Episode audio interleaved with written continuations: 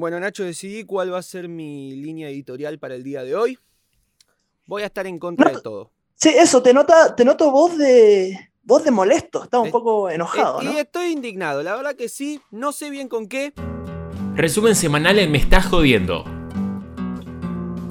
Señoras, señores, les damos la bienvenida, me está jodiendo el resumen semanal de las noticias en esta que tal vez es la peor de las semanas que hemos tenido hasta ahora, porque la verdad las noticias son todas un desastre, no tengo ganas de darlas, me enojan, no sé a vos qué te pasará Nacho, pero yo estoy molesto. Buenas tardes, Tommy. Mira, me pasa exactamente lo mismo.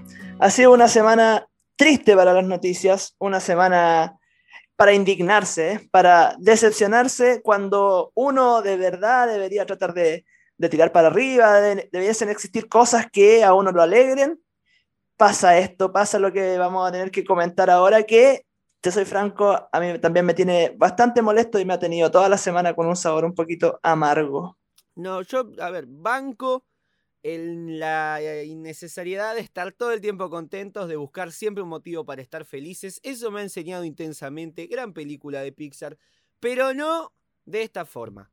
Estas cosas son, son cosas que me superan y todavía ni siquiera puedo definir por qué. Porque yo siento que estoy enojado con la academia y con la industria musical toda, pero al mismo tiempo siento que es simplemente porque Dualipa no ganó todos los Grammy que yo quería. Entonces me siento un idiota, porque siento, eh, estoy en contra del certamen y de la competencia y qué sé yo. Pero al mismo tiempo me pongo contento porque Fito Páez ganó un premio. Entonces me, me- me siento en esa contradicción. Sumado a que es lunes a la tarde y que yo estoy en esta pieza que me estoy cagando de calor. Llega, eh, todo genera un ambiente de molestia este, que no, no, no es como... Lejos está de ser mi zona de confort. Mira, puede ser, puede ser que tenga que ver con, con el asunto del clima. Acá en Santiago de Chile está extrañamente nublado. Y ha sido todo un día, eh, como esos días nublados en los que andas más decaído, en los que andas más triste, pareciera ser como que las repercusiones de los Grammy no le vinieron muy bien al clima, al menos acá en Santiago. Completamente. Acá también está, está nublado. Mira, me estoy dando cuenta, me acabo de levantar. También eso, tengo acá el desayuno encima, dormí pocas horas, eh, me duele un poco la espalda. La verdad, todo mal. Tengo todos los motivos del mundo para quejarme, pero decidí desembocarlo porque este, este espacio me está siendo necesario. La verdad que Lo, bueno es que, lo bueno es que estamos generándole hartas ganas al auditor de que escuche esto, de, que- eh, se prepare de manera motivada para, para escuchar ese capítulo en el cual estamos molestos. Completamente, creo que es la primera vez que estamos conmovidos emocionalmente por las noticias, así que estamos generando unas expectativas que no tendremos que decepcionar. Este debería ser nuestro mejor resumen. Así que bueno, vamos a empezar. Ni lerdos ni perezosos, esta vez tenemos un poquito menos de noticias, trajimos y redujimos, redujimos, redu- no sé, todas las noticias a tres fundamentales y después pasamos al tema que nos compete, por supuesto, porque, a ver, en Estados Unidos, que es el centro de la capital, el país donde las cosas se hacen bien, ¿no? La del centro del mundo, este, se entregaron unos premios. Entonces nosotros tenemos que ir atrás de eso y hablar largo y tendido, porque bueno, es Estados Unidos, ¿cómo no vamos a hablar de eso? ¡Ah! Por Dios. Entonces, vamos a empezar y hablar de tres noticias que pasaron en el mundo y que a mí me indignan. Ya veremos por qué. Este, comenzando primero con el tema de eh, Maximiliano Herfi, que murió, ex guitarrista de Callejeros, este, que murió este viernes a los 46 años tras sufrir un infarto que, según trascendió, se habría descompensado mientras jugaba un partido de fútbol. Eh, había sido condenado en 2015 a cinco años de prisión por la tragedia de Cromañón. Recordemos, Callejeros este, fue, se vio envuelto o no tanto, dependiendo también de las interpretaciones totalmente válidas que se puedan hacer sobre la tragedia de Cromañón, la masacre, este, como diría Damian Cook, opinión a la capelo, este, y, muchos de sus integrantes habían estado este, presos, a pesar de que ahora en este momento todo el mundo, incluso funcionarios públicos, incluso managers, incluso este, propietarios de este centro, con horribles faltas este, de, prevención y de seguridad, este, están todos libres en este momento, salvo el baterista de Callejeros, que en realidad por el femicidio de su esposa en 2010 Este, así que bueno, este muchacho estuvo preso poco más de dos años, hasta 2017, en una estadía repartida entre la cárcel de Ceiza y el penal de Marcos Paz. A finales de 2016 le otorgaron la prisión domiciliaria, eh, domiciliaria y acá, como les decía recién, ya había cumplido la pena. Este, así que bueno, eso por un lado. Después tenemos otra cosa y acá ya empezamos a indignarnos. Ya, tal vez lo de callejeros es un poco exagerado indignarse porque es una muerte, uno no puede controlar. O sea, más allá que indignarse con lo de callejero es, es un poco triste, ¿no? Más encima que había cumplido su condena y todo. Hubiese sido lindo tener la oportunidad de hablar un poquito acerca de, eso de callejeros, pero hoy el podcast nos convoca y nos tira para otro lado. Estados pero ya, Unidos, ya se dará en un Estados futuro. Unidos, Ignacio, basta. Basta, deja de insistir con otras cosas. Es Estados Unidos hoy. Hoy Lo se siento, habla- lo siento. Ah, por favor. No quiero- espero que sea la última vez que tengamos que, que tener este conflicto, por favor. Si pasa algo arriba, si pasa algo en el primer mundo, nosotros hablamos de eso. Este, igualmente es verdad que es una noticia triste, es una cosa para charlar y debatir largo y tendido. Pero bueno, yo dije que mi línea editorial iba a ser indignarme. Entonces voy a buscar el motivo para indignarme por una muerte. Voy a indignarme. acá, acá tienes un motivo más que suficiente para indignarte con la noticia que viene ahora. Bueno, sí, vamos a hablar. No, esto ya es, es, mucho. A ver, la publicación machista de Arcángel. Vos lo sabés, yo lo sé, ustedes lo vieron. El muchacho de repente agarró, este, con un fondo negro, creo que había sido, se puso el celular en, en- en la pierna, como para que salga el fondo negro, y puso, ¿quieres que te respeten como mujer? Pero te pasas enseñando el Q y dos asteriscos que por ahí puede ser el, el- el- Ay, no sé, no se me ocurre una palabra que no sea culo como para que sea Q. no. El cuerpo. Bueno, pero son dos asteriscos. El mismo. Entonces tiene que ser dos letras. Ah, claro. Q, Q, Q, Q, no. Bueno, cuestión. Las mujeres que se comportan, se distinguen y se catalogan como damas, escribió el artista devenido en Idiota. Después de este comentario, la polémica ha vuelto a acentuarse en los videoclips y en las imágenes que suelen aparecer en este género, y por ello muchas compañeras de profesión o colegas, como Anita este, o Bad Gyal, se han pronunciado con varios mensajes muy aplaudidos sobre la polémica. El cantante volvió a aparecer, ah, no sé si esto lo vieron, porque esto tal vez es como el lado B de todo este conflicto, que el muchacho volvió a aparecer en redes sociales hace unas horas para compartir sus disculpas y aclarar sus palabras. Aunque, este, no sé si ubican el término no aclare que oscurece, bueno, lo que puso. Uno no puede generalizar. Yo no me refería a todas las mujeres. Las mujeres finas, trabajadoras, serias y responsables que hayan sentido que les falté respeto por este comentario, punto, punto, punto, yo no me refería a ese tipo de dama respetable que se merece un respeto obligatoriamente. Un poco redactado como el orto. Si esto este, lo, lo escribió de puño y letra él, está un poco raro. A, este, a esa madre, a esa prima, amiga, colega, compañera, no, jamás. Me refería a cierto tipo de mujer. Pero es cierto, al final todas son mujeres, todas re- merecen el respeto. Expresó. ¡Ah! No, no, no, no, no. Yo por eso, a ver, lo que me indigna acá, este, haciendo, volviendo a este trabajo indignarme por todo y de sobremanera si es necesario para la espectacularización de este podcast, es que no se haya dado cuenta, o sea, yo creo que a esta altura, estés o no de acuerdo con el movimiento feminista, deberíamos por lo menos tener un chip, un- una alarma que se nos encienda antes de publicar esto. Yo me acuerdo que en Instagram, ahora yo estoy, eh, últimamente con el presente de mi querido Argentino Junior, estoy muy en esa de pelearme con gente en Instagram. Como que de repente veo un comentario que dice, "Eh, equipo chico, y yo me pongo, saco, trueno los dedos, abro Instagram, va, ya lo tendría que tener abierto, y me pongo a comentar. Y empiezo a putear, empiezo a decir esto, y qué sé yo, lo otro. Bueno, Instagram ahora tiene una modalidad que es que vos cuando escribís y detecta automáticamente algún comentario ofensivo, te pone unos 5 segundos diciendo, ¿estás seguro de que deseas publicar esto? Bueno, esa alarma debería, no, no debería tener, no deberíamos tenerla ya todos instalados, incluso, insisto, sin estar de acuerdo, este, en el caso de Arcángel, sin estar de acuerdo con el movimiento feminista.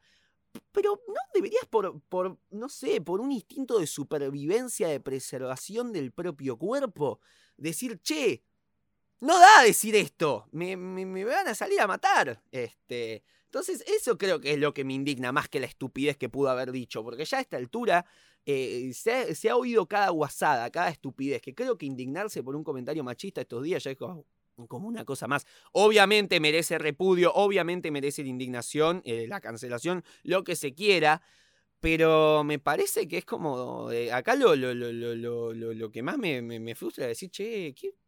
¿en serio esto, este comentario? ¿En serio dijo esto? Mira, yo creo que si hay algo positivo que, que, sacar de todo esto, yo creo que es precisamente la reacción y las respuestas que se dieron alrededor del tema. Creo que, eh, obviamente, al tirar esta publicación, enciende una alarma, tira la mansa bomba, pero a la vez yo me planteo eh, que muchas letras de reggaetón efectivamente es esto, pero puesto en una canción. Yo no voy a, ya lo he dicho anteriormente, no voy a criticar a nadie por escuchar reggaetón, ni por disfrutarlo, ni por, por bailarlo, sea hombre, sea mujer, no voy a criticar a nadie porque al final cada uno sabe lo que le gusta y la música que, que disfruta. Pero por otra parte, al final es un poco el discurso en varios artistas. Hay sí, ciertamente algunos que se preocupan mucho más de este tema y, y tratan de exponerlo de otra manera o de quebrar ciertos cierto esquemas pero también hay otros que yo no los veo muy interesados. Y yo creo que en, la publicación de Arcángel eso queda en manifiesto. Como que al final uno dice, no me extraña tampoco que lo haya publicado. Claro, o sea, tú decís, es bastante tonto que en estos días donde el tema está súper en boga, más encima en el Día Internacional de la Mujer, se te ocurra publicar claro, esto. aparte de eso, esto, claro, un complemento de la noticia, fue el 8 de marzo esta publicación. No puede ser. por, el, pero, por, eso te digo, al final a mí lo que me, lo que me tranquiliza y lo que eh, para encontrarle algo positivo es la respuesta. Es por una parte la respuesta de, de los fans, de, del repudio, yo creo que casi absoluto hacia esta publicación, y por otra parte la respuesta de otros artistas, como esta misma publicación de Anita, que fue muy aplaudida, y así yo vi mayoritariamente, obviamente, mujeres de mi Instagram y de otros lados respondiendo a esto y y haciendo en el fondo lo que se les da la gana, que es, a mi juicio, lo que tiene que ser. ¿sí? ¿Quién te va a andar juzgando por, por publicar fotos? O sea, esa no es razón para, para no respetar. Total, creo total, yo. eso, y la, la, diserción, la disyuntiva entre la mujer respetable, entre. Yo no me refería a ese tipo de mujer, o sea, vos que, que trabajás, que sos madre, colega, compañera, este, no, a vos no te estoy agrediendo, estoy agrediendo a otro tipo de mujer, la mujer sucia. Faltó eso, faltó como de, de decir la segunda parte de todo esto, porque decía, claro. yo no me refiero a la madre, prima, co amiga, colega, compañera. Bueno, ¿a qué te referís entonces? Decilo explícitamente. Decí a qué tipo de mujer no respetás. Este, es raro, aparte que termina con un. Al final todas son mujeres, todas merecen respeto. Es como que de repente. De, de, es como que está reflexionando en vivo de repente cambia de opinión y dice, bueno, sí, está bien, son todas mujeres, todas respeto. Chau.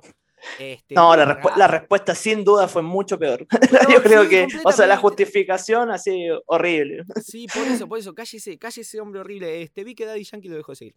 Como para tirar un pequeño um, ansiolítico, como para bajar un poquito los humos para decir algo lindo.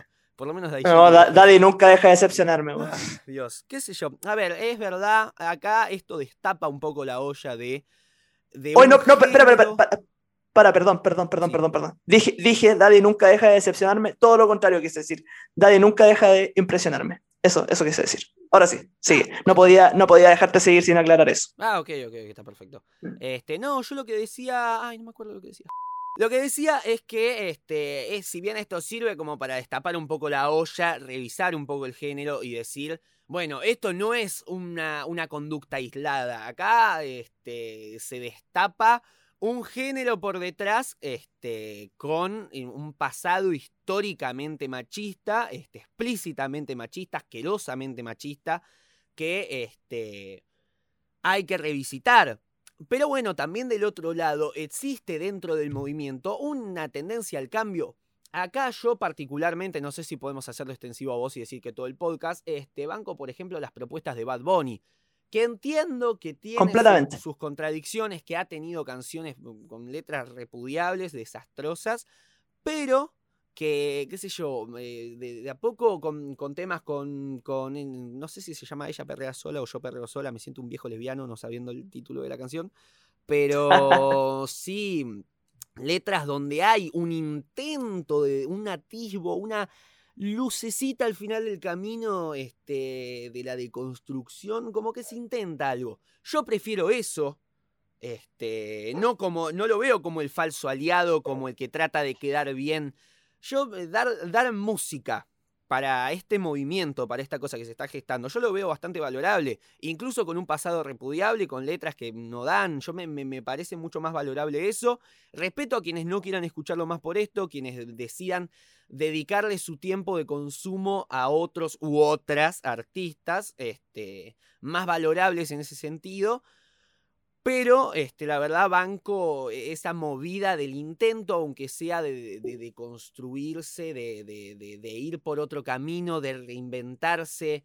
Este, yo creo que esa es la disyuntiva principal. Por ejemplo, con los artistas que hoy día hablan de la generación de cristal y que empiezan a decir, oh, hoy día ya no se puede hacer nada, ya no se puede hacer humor con nada. Y después está el otro que dice, sí, se puede seguir haciendo humor. Pasa que con otras cosas, ¿entendés? Y vos te vas a quedar con lo mismo por años y años y años, y tal vez el mediocre sos vos, ¿no? La generación que ya no tolera un humor este, ofensivo hacia, ciertas, hacia ciertos sectores.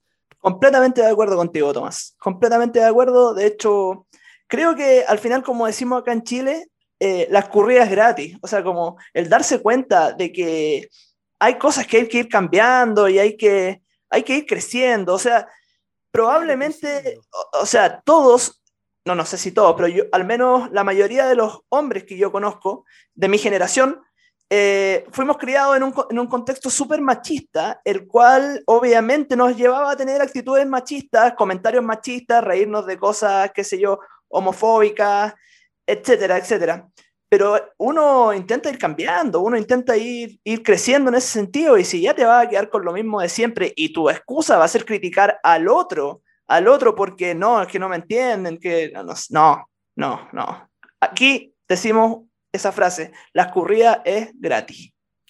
Vos sabés que me acuerdo que mi coche, un Torino naranja Fluor, este, que, tenía, tuve hasta 2018, tenía una cosa de que cuando calentaba mucho, a veces pasaba que daba una vuelta entera al relojito. Viste que este reloj como que te muestra la temperatura. Bueno, llegó un momento en el que daba la vuelta entera al marcador. Creo que me está pasando lo mismo. O sea, estoy tan de acuerdo que estoy indignado. Estoy como, ¡ah! No puedo estar tan de acuerdo con vos, Ignacio. Así que nada, es como que me, me lleva a eso. Lo cual me gusta porque también mantiene mi línea de la indignación con todo. Y ahora, bueno, este, creo que cerrado este tema, no sé si querés decir algo más. Este... No, hacemos, Estados Unidos, Estados Unidos. Ah, sí, por favor, no puedo más, necesito hablar de, de Yanquilandia. Bueno, vamos a pasar a la ceremonia, a la congregación, al punto culmine de la música. Se entregaron los Grammy Awards 2021. Por favor, ¿lo viste, Nacho? Decime que sí, porque si no tendría que echarte. Por supuesto, lo vi. de hecho, de hecho, le contamos aquí a los auditores que tuvimos la intención de tirarlo por Twitch y hacer una transmisión sorpresa, pero lamentablemente por temas de trabajo aquí de nuestro amigo Tomás, ah, no se pudo. Ya se, ya se dará en algún momento. Yo les digo que yo tuve toda la disposición, pero Tomás dijo, no, yo, yo para mí el trabajo es lo más importante y yo me banco a Tomás en todo lo que haga. Así que si querían ver una transmisión por Twitch, me da lo mismo. Lo vamos a comentar ahora. Lo vamos a comentar ahora. Nada que Twitch aquí. Spotify. Trata de quedar bien ahora. Está bien. Bueno. Eh, está bien, bueno, sí, sí, la verdad es cierto, es cierto, eh, es un poco mi culpa porque tenía que ir al trabajo y no, no llegaba con los tiempos, es más, lo terminé. no, es, es culpa de tu empleador, es culpa de tu empleador que te, que te hace trabajar para los Grammy. Es culpa de tu empleador que te hace trabajar ahí. Es una falta ¿Cómo se le ocurre? El mundo debería estar en pausa mientras entregan estos premios. O al menos para ti, si tú, tú eres el, comentarista principal de Me estás jodiendo ah. y cómo tu empleador no te va a dar el día libre por los Grammy. ¿Cómo es posible? ¿Sabes la trayectoria que yo tengo? 15 años de carrera, 10 discos platino y no sé, dos juegos lanzados en 2004 en Taringa. Bueno, cuestión. Vamos a hablar un poco de esto. Este, es verdad, quería hacer una transmisión, porque aparte a mí me pasó eso, necesitaba comentarlo con alguien. Me di cuenta mientras lo veía, ah, está pasando esto, y me di cuenta que no tenía a nadie en mi entorno como para charlarlo. Y nada, me di cuenta de qué divertido que debe ser ver esto acompañado. Así que bueno, quedamos en compromiso para la próxima. Y me importa un carajo si tengo que trabajar. Me llevaré la computadora o faltaré. Así que bueno, vamos a hablar un poquito sobre esto. Fue la noche de los Grammy. Este, tenemos acá puesto lo mejor y lo peor. Tenemos acá unas cosas para rescatar. En impresiones, este, a ver, vamos a, a ir un poquito más en serio. Eh, me pareció sencillamente un desastre. Mira, Pregúntame por qué. ¿por qué? Excelente pregunta. Me pareció, eh, este, la verdad, bastante confuso. Yo no terminaba de entender cuándo empezaban las cosas, cuándo terminaban las cosas, qué era lo que faltaba. De repente, en un momento, Bad Bunny ganó mejor álbum de pop latino urbano. Y de repente, este, yo creyendo, ah, claro, me equivoqué. No vi que desde la tarde vienen entregando premios. Y de repente veo que en Twitter todo el mundo estaba diciendo emocionado por esto de que Bad Bunny había ganado un Grammy. Entonces me doy cuenta, che, lo acaban de ganar. Eh, y no sé, no se entendía, eh, había muchos escenarios, había mucha publicidad. Eh, me las aprendí de memoria, las publicidades. Creo que tenía la, la- la tanda ya memorizada de cómo venía. Eh, me saturó, me saturó de indignación. Aparte que no terminaba más, porque de repente eran cuatro presentaciones, dos tandas, un premio. Cuatro presentaciones, dos tandas, un premio. Y así, y la cosa no avanzaba, no avanzaba más, no seguía la cosa. No, no, no sé, rescátame, me voy a llorar un rato. Mira, eh, yo aquí obviamente creo que hay algo que podemos entender por un tema de contexto, ¿cierto? Eh, digamos que trataron de hacer lo mejor que pudieron y comparto contigo, eh, fue como me inentendible la entrega de premios. Pero por otra parte, tengo la sensación de que hubo una intención de querer eh, hacer puestas en escena que durante todo este año no habíamos podido ver. Así que desde esa perspectiva, yo agradezco, al menos desde aquí, desde mi tribuna, como más ya analista, que te da posibilidad para entrar a- al menos a discutir un poquito más acerca de presentaciones, que es algo que no pudimos ver durante el 2020. No sé si, si rescata eso también. Es cierto que hay este, una, hubo una exuberancia, una cantidad de presentaciones impresionante. Acá las tengo anotadas, no las voy a leer porque estamos hasta mañana y además es un trabalengua. Pero este, hubo grandes presentaciones con grandes producciones. Es cierto que se extrañaba mucho esto de los recitales, de los conciertos. El tema es que eh, justamente el desconcierto que generaba el no saber en qué parte estábamos parados, este, me generaba esa contradicción de querer de decir, che, estoy disfrutando esto, pero necesitaría saber en dónde estoy parado, o sea, qué va a pasar, cuánto falta, qué premios se dieron, qué premios no, este, qué tan importante es esto, qué, qué no- me, pasó eso, el, desconcierto, la, lo, inentendible que estaban siendo los premios, me, me generaban esa, esa duda. De, la incomodidad de no poder decir, che, la estoy pasando bien, quiero que siga, quiero que paren, qui- quiero que pase esto. Eh, me, me generó eso, principalmente, este, el tema de la organización. Después sí, tuvieron sus cosas que estuvo espectacular. Este, yo quedé maravillado, por ejemplo, bueno, con la, este, la, la puesta en escena de, de la canción esta de Lil Baby, por ejemplo. Este, con, con un coche, con bailarín y con todo. Fue una puesta en escena de la puta madre y a mí me gustó. Estuvo muy bien. Hubo grandes presentaciones. Lo que hicieron este, Bad Bunny y el otro muchacho que se me va el nombre. Estuvo muy bien.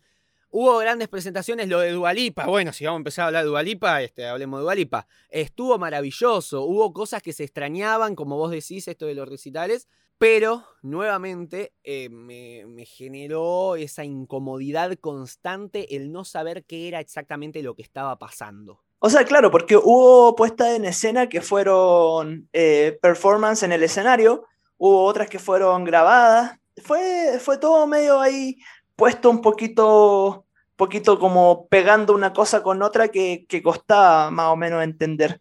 Eh, Me Yo gustó que también se quiero- dirigiera, perdón, eh, me gustó que lo Dale, dale, dirigiera una sola persona. No sé ni siquiera quién era el muchacho este, que, el que dirigió, pero me gustó, por lo menos para seguir un pequeño hilo conductor, que dirigiera una sola persona, que haya un, que haya un presentador fijo. Este, me acuerdo que, en su momento, eh, no sé si habían sido los Oscars de la última vez, que los habían entregado este, con ternas este, directamente relatadas por distintas personalidades que iban subiendo al escenario y hablaban, entonces no había un conductor fijo. Eso me hubiera parecido que era mm, como mucho más grave. Esto por lo menos le dio un pequeño nexo, como una pequeña columna vertebral para encaminar las cosas, aunque insisto en que salió medio fallido porque faltaba eso. Creo que de eh, tanta tanda publicitaria y tanto espectáculo, de repente se perdía el tema de los premios y quedaba en segundo lugar. No se generó la expectativa cuando terminó, cuando gana Billie Eilish, este, a grabación del año, y de repente dicen, bueno, hasta acá llegamos, chau. Me faltó, che, pará, me falta como un pequeño epílogo, me falta como, no sé, acá me teme el show, acá me gustaría que haya una colaboración entre Billie Eilish, Dua Lipa y Ringo Starr. Este, como que me faltaba eso, como una, una mejor distribución de la energía. Este... Mira, creo, que, creo que hay un factor que es importante, que hizo falta y se notó, que es como cuando los partidos de fútbol ves la galería toda pelada. Yo creo que tiene que ver un poquito con eso. Algo de, de, de, lo lindo de los Grammy, que son de las cosas que yo rescato, porque también hay muchas cosas que no rescato. Eh, de lo lindo de los Grammy es ver a, las estrellas del año cantando en el escenario y ver cómo el público está eh, vacilando esas canciones, el público está disfrutando de lo, que, de lo que está viendo y entre el público tú ves estrellas de la música de todas las generaciones.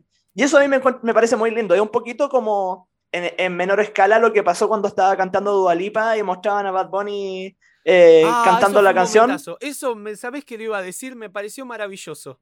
Es saber esa complicidad, tenés razón, yo creo que la chispa que da este, los Grammy es ese punto de encuentro, sentir que lo estamos viendo gente que disfruta de la música, que la pasa bien, sentir que, que, no estamos solos, qué sé yo, es, esa reunión de melómanos hermosa donde se genera esa complicidad.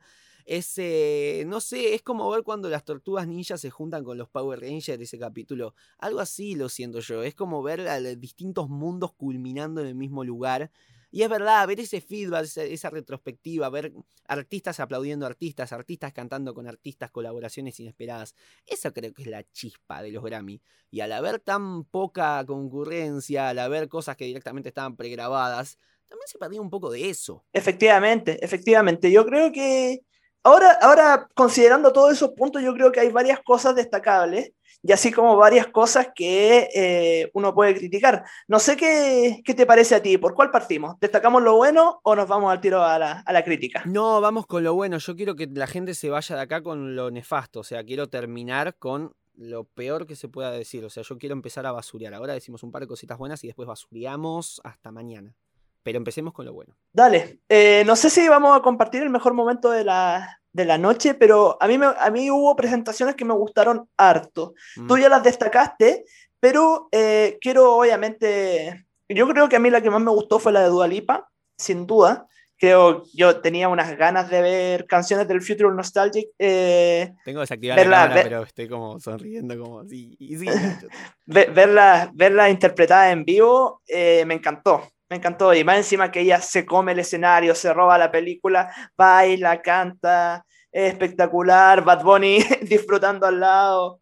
Todo muy bonito. Yo creo que con Dualipa ahí hubo al menos un punto muy alto en la noche. No sé está si bailando muy bien. Está, aparte de eso, está mejorando muchísimo en el tema de, de, sus bailes. Este, porque bueno, ya se la ha criticado bastante, se ha vuelto un meme por tirar algunos pasos medio falopa. Este, pero la verdad, bailó espectacular.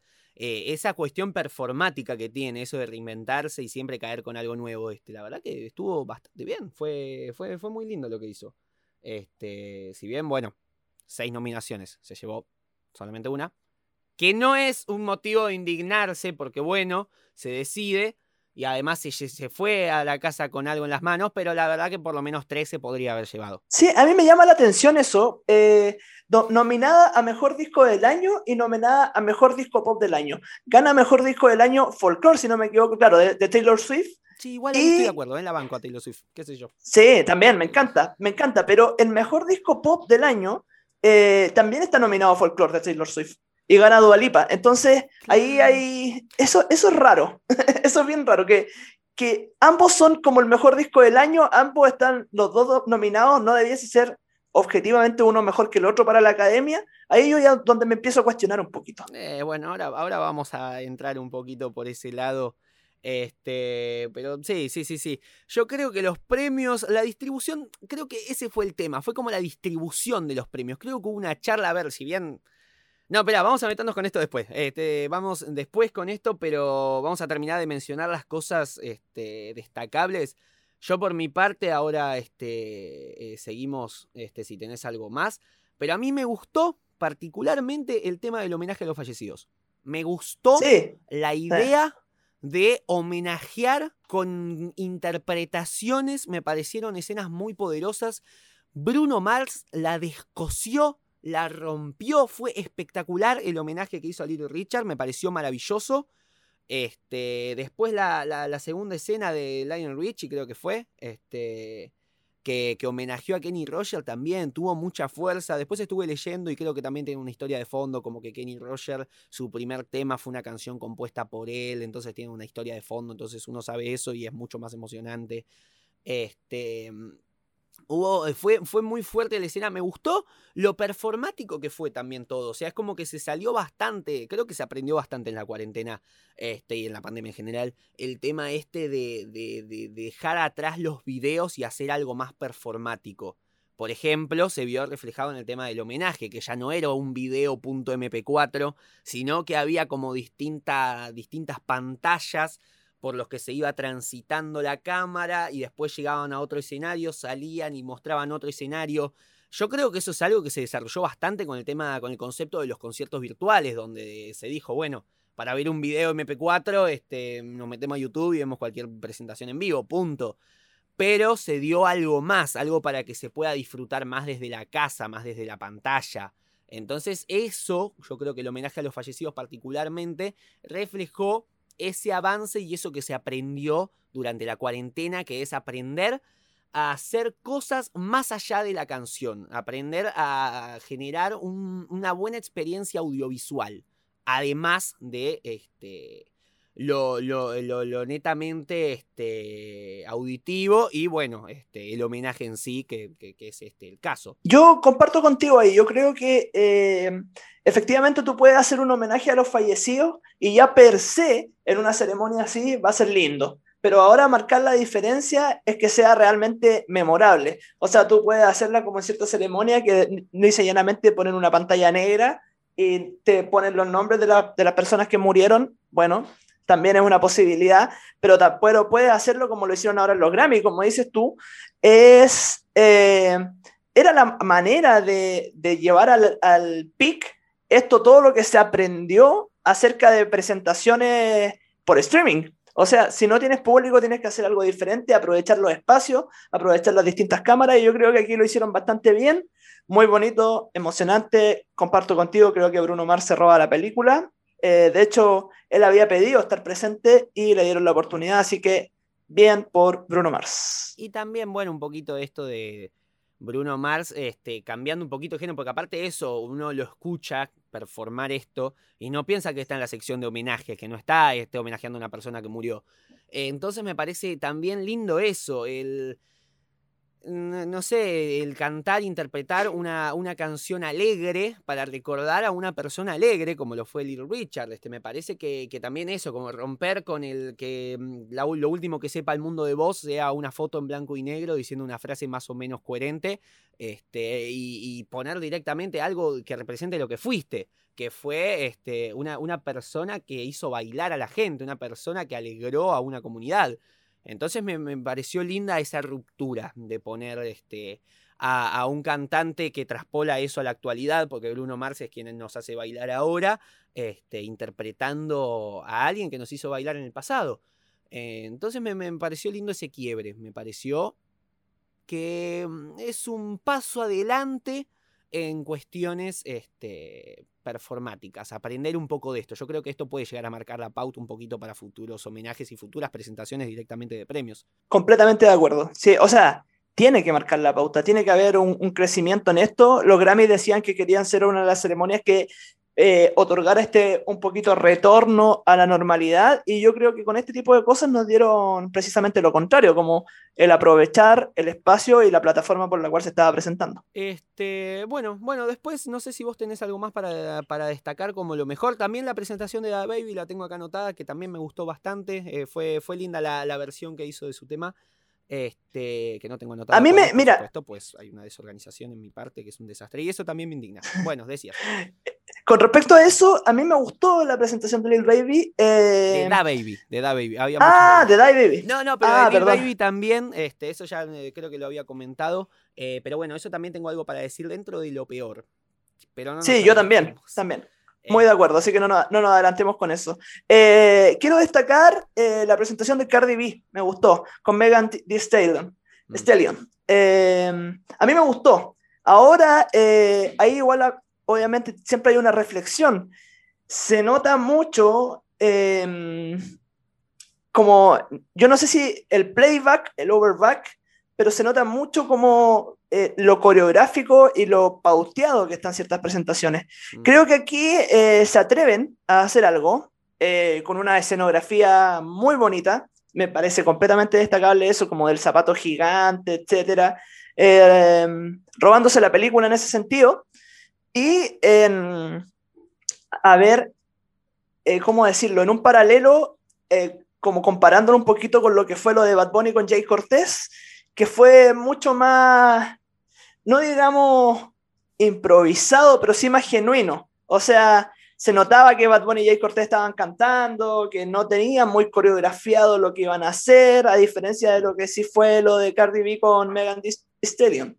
Entonces, no sé, me gusta, me gusta que creo que son formas que si tú las empleas bien, sacan a relucir buenas cosas de los artistas, una capacidad más versátil y creo que es destacable. A, a su vez sumando esto de, de ser bastante provocativa que, creo que es interesante, una, una propuesta eh, respetable, pero que tiene obviamente cosas cuestionables que las voy a mencionar más adelante, no de la artista en sí misma, sino que de los Grammy en general. Perfecto, bueno, yo estoy de acuerdo, eh, pero más estoy de acuerdo justamente con pasar a lo que no nos gustó, porque la verdad que hay cosas que tengo acá en la garganta, que tengo unas ganas pero antes, ¿sabes que me estoy dando cuenta de que nunca nombramos las categorías ganadoras por lo menos de lo más importante? Porque estamos como dando por sobreentendido que la gente lo vio.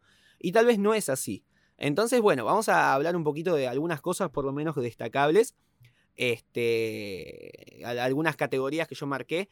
Como por ejemplo, este, Billie Eilish que ganó este, la grabación del año con Everything I Wanted. Este, que mm, ¿Cómo se llama? Que también aprendí esto, que la grabación y la canción del año son dos cosas distintas. Esto lo aprendí mientras veía los premios. Parece que eh, la canción es, se le otorga directamente al intérprete y al compositor del tema, mientras que la grabación se le otorga también a todo el equipo de producción de fondo. Entonces esa sería como la diferencia fundamental. Por eso hay una canción ganadora y una mm, producción ganadora, digamos.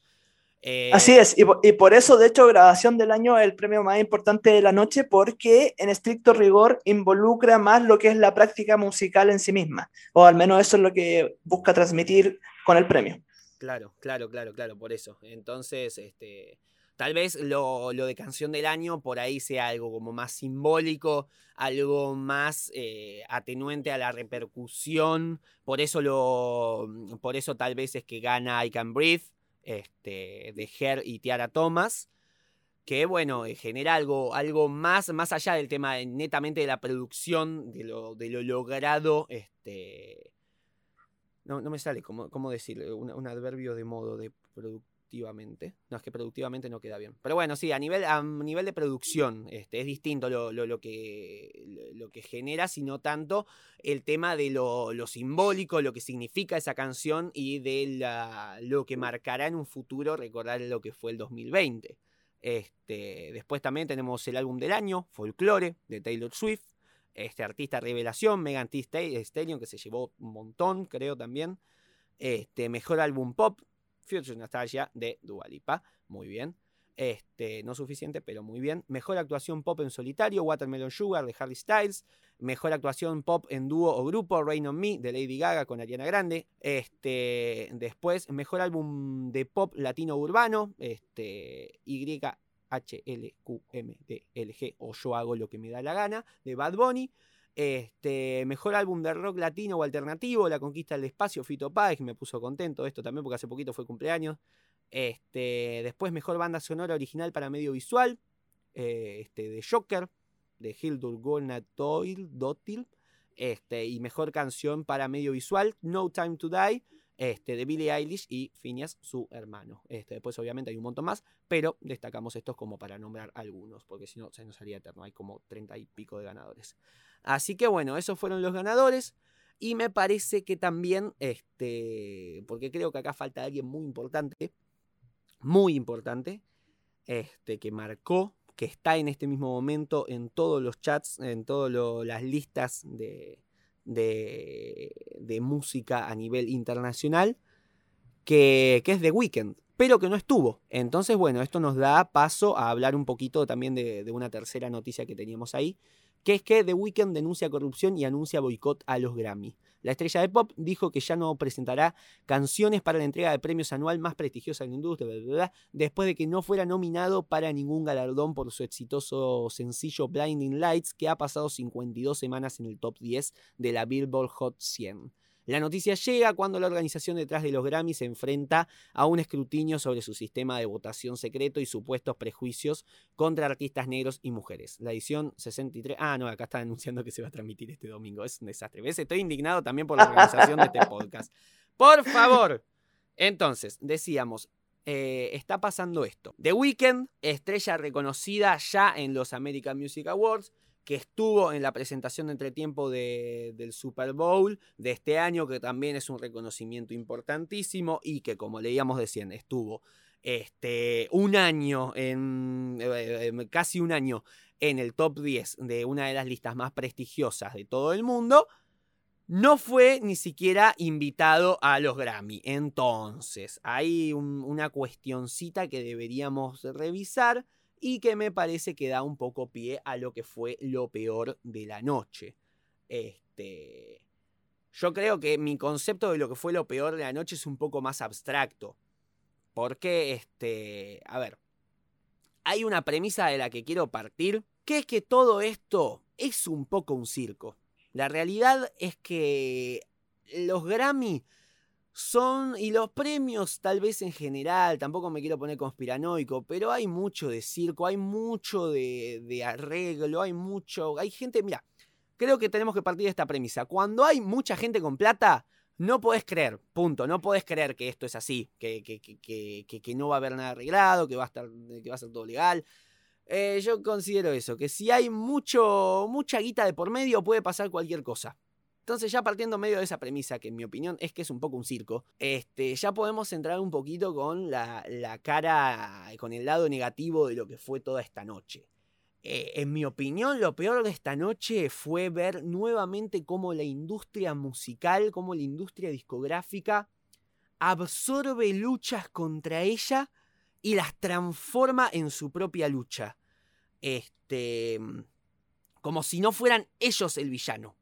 Eso creo que fue como lo, lo, peor, que tal vez no es una sorpresa, que tal vez no es algo distintivo de esta edición, sino algo más este, abarcativo, algo más macro, pero me parece que, que, el desastre acá, además de la organización, porque en realidad yo lo que tenía notado que era lo peor era la organización, pero ya lo habíamos hablado, este, me parece que lo peor de todo fue ver nuevamente reflejada esta necesidad desesperada por este, constantemente limpiar su nombre y decir eh, yo, yo soy el bueno, ellos son los malos, yo soy el bueno, ellos son los malos. Este, no sé qué opinarás vos, Nacho, pero a mí lo que más me chocó nuevamente fue eso, ver cómo este, los Grammys siempre se intentan lavar las manitos, quedar bien, cuando de repente vos mirás un poquito para los costados, ves, escuchás un poco las voces que hay alrededor de todo esto y decís, mm, no, no, no sé si están haciendo las cosas tan bien como se pregona en estas mismas eh, ceremonias. Ah, brillante tu análisis, querido Tomás. Eh, y es un agrado porque sin ponernos de acuerdo, que lo sepa la gente, estamos pensando en lo mismo. De hecho, eh, ya me estaba dando cuenta a medida que íbamos hablando de esto que nuestra crítica iba a ir por el mismo lado. Y efectivamente, o sea, yo, como tú dices, es algo que, que no es de ahora, que no es de ahora. Con, con frecuencia la academia en general y como, y como bien explicaste, cualquier lugar donde la plata sea lo más importante, donde el dinero sea, sea lo que predomina, va a elegir tratar de vender cualquier idea para que eso sea sustentable. Y, como tú dices, apropiarse de causas que no son de ellos. O sea, me genera una sensación de, de que al final nada es real, como que todo en todas partes te van a estar engañando. Y me, me da mucha rabia, mucha rabia, porque efectivamente los Grammy, tal como comentabas en la noticia de The Weeknd, estaban siendo cuestionados por el machismo, estaban siendo cuestionados por el racismo y por la segregación en general.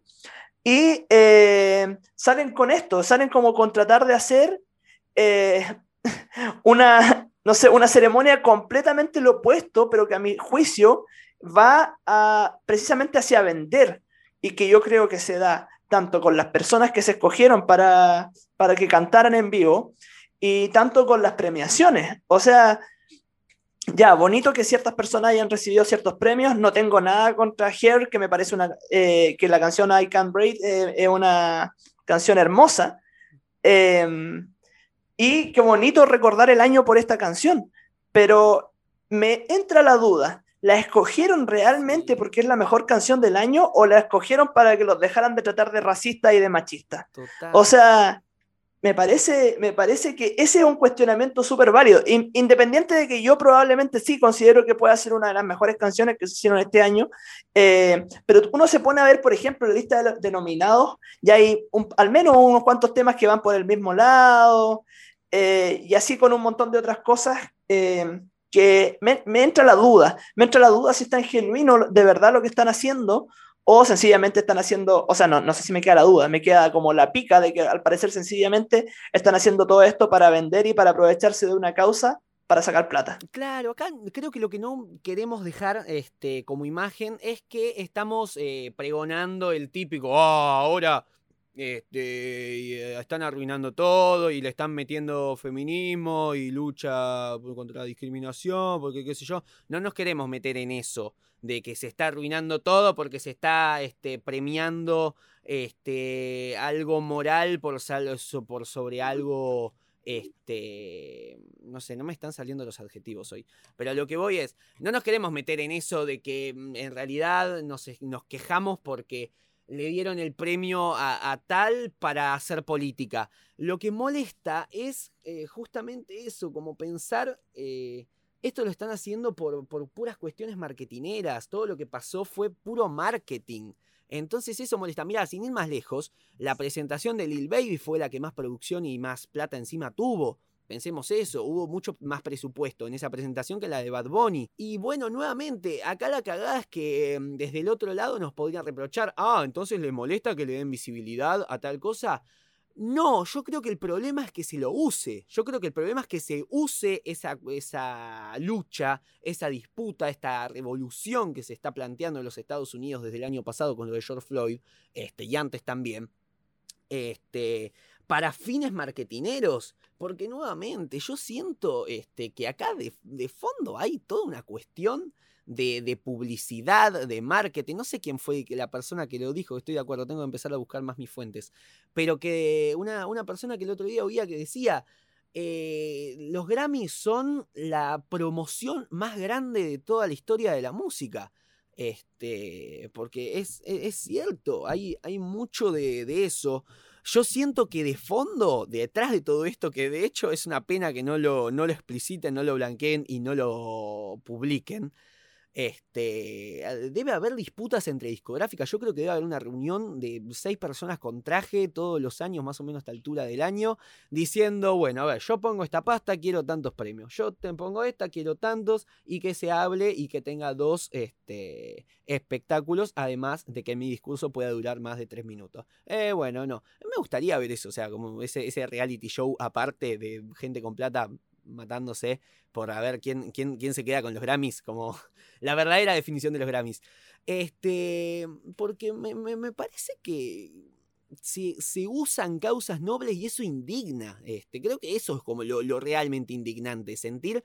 Acá nadie siente lo que está pasando, salvo los artistas, por supuesto. Hay que hacer la salvedad de que los artistas no tienen la culpa de lo que está pasando. Este, pero me parece que hay tanta. Se agarran tanto de estas cosas que, a veces parece como, como cierta apropiación, este, cierta apropiación cultural orientada hacia subirse a la ola de manera, este, por pura supervivencia, porque necesita, es, es cambiar para no cambiar. Siento que es eso. La industria musical es cambiar para no cambiar. Es este, mostrar un poquitito de, bueno, yo estoy de acuerdo con esto, yo no estoy de acuerdo con esto, Em, perdón, yo estoy de acuerdo con esto, yo estoy de acuerdo con esto, yo estoy de acuerdo con esto. Eh, solamente para quedar bien y que no eh, se empiece a plantear, che, tal vez la industria discográfica está haciendo las cosas mal y merece ser reformulada, merece eh, redistribuirse un poquito las cuestiones de poder que se manejan en, este, en esta industria. Entonces me parece que, se hace esto para invisibilizar el verdadero problema de fondo, que es que hay una industria que pregona todos esos valores eh, contra los que este, que pregona todos estos valores contra los que atenta luego en las presentaciones de, gigantes como esta de los Grammy. Sí, sí, o sea, es que a mí lo que me pasa es que siento que aquí hay una especie de caricatura que están armando. Es, caricaturizar un movimiento, caricaturizar una ideología. Em, no sé, me, me, genera mucha rabia, rabia al pensarlo así, porque em, no le quiero, como tú decías, quitar mérito a los artistas. Me parece que las canciones son hermosas las que salieron. El disco Folklore es un disco impresionante, muy bonito. Lo de Billie Eilish también es, muy lindo. La presentación eh, que, em, que se vio de, ah, de Lil Baby, la presentación de Lil Baby también estuvo buenísima. Pero tú dices, em, ¿es, la, ¿es la caricatura que está generando la empresa para quitarse de encima las críticas? ¿O es que realmente estamos queriendo relevar un mensaje que yo creo que a todos nos parece importante. A todos nos parece importante que las mujeres sean más incluidas en estas cosas. A todos nos parece importante que se acabe el racismo, pero no como una caricatura, no como una manera de que los que están ganando plata se sigan enriqueciendo con esto. Eh, yo era más, más de la idea de cuando el artista se le da la tribuna, y el artista es quien hace su propia interpretación y el artista es quien eh, releva estas causas, no la industria. No la industria te dice, mira, tú tienes que hacer esto, tú tienes que presentar esto acá de tal forma. Em, es un poquito lo que pasa cuando televisan festivales, por ejemplo, como el Festival de Viña, y un artista se atreve a hacer algo distinto. Un artista se atreve a poner sobre ese escenario una causa, se atreve a relevar algo, no para vender, sino porque es algo que le importa. Y ahí nadie le dijo que lo hiciera. De hecho, probablemente el Festival de Viña estaría mucho más contento con que cantaran puros artistas más neutros y no, no se hablara mucho de política. No, pero en general eh, hay artistas, sobre todo los chilenos, los latinoamericanos, que buscan eh, ocupar esa tribuna para destacar causas que son muy importantes. Aquí siento que es completamente lo opuesto. Aquí siento que la industria está buscando casi marionetas para sacarse de encima todas las críticas que podían tener y ojalá eh, seguir ganando plata con esto, porque claro, The Weeknd sale a denunciar, The Weeknd que es uno de, los artistas más grandes del año probablemente, con un tema que sacó, con un discazo que sacó en verdad, y con un tema como Blinded Lights que que ya, tú puedes decir, probablemente no es el mejor tema del año, pero sí la pegó y sí la rompió. Entonces también es raro que no esté ni siquiera entre los nominados a mejor canción del año y The Weeknd no tenga ninguna sola nominación. Entonces, claro, es lo que tú dices. Aquí hay un arreglo de, las disqueras, aquí no hay una búsqueda por, por tratar de relevar genuinamente las causas importantes. Aquí hay una búsqueda por tratar de salvarse a ellos mismos. Sí, total, es, es triste. Pero nuevamente, por eso vuelvo a lo que decía al principio hay que verlo con cierta con cierto escepticismo, hay que nuevamente tratar de darle eh, no tanta importancia a, esta, estas entregas, en sí ponerse contentos porque se nuevamente se visibilizan las cosas, el fin llega, la, lucha llega por lo menos un medio masivo como es la televisación de un espectáculo este, mega viral de los Estados Unidos. Sí, llega, este, y nuevamente, hay que ponerse contento. A mí me gusta ver a Fito Páez este, siendo transmitido para todo el mundo este, eh, por un trabajo propio. Y después de tantos años. Claro, este, igual la otra vez creo que también había recibido, no sé si en los Latin Grammy, no sé si en los Grammy posta, pero este, me, pone, me pone contento todas esas cosas.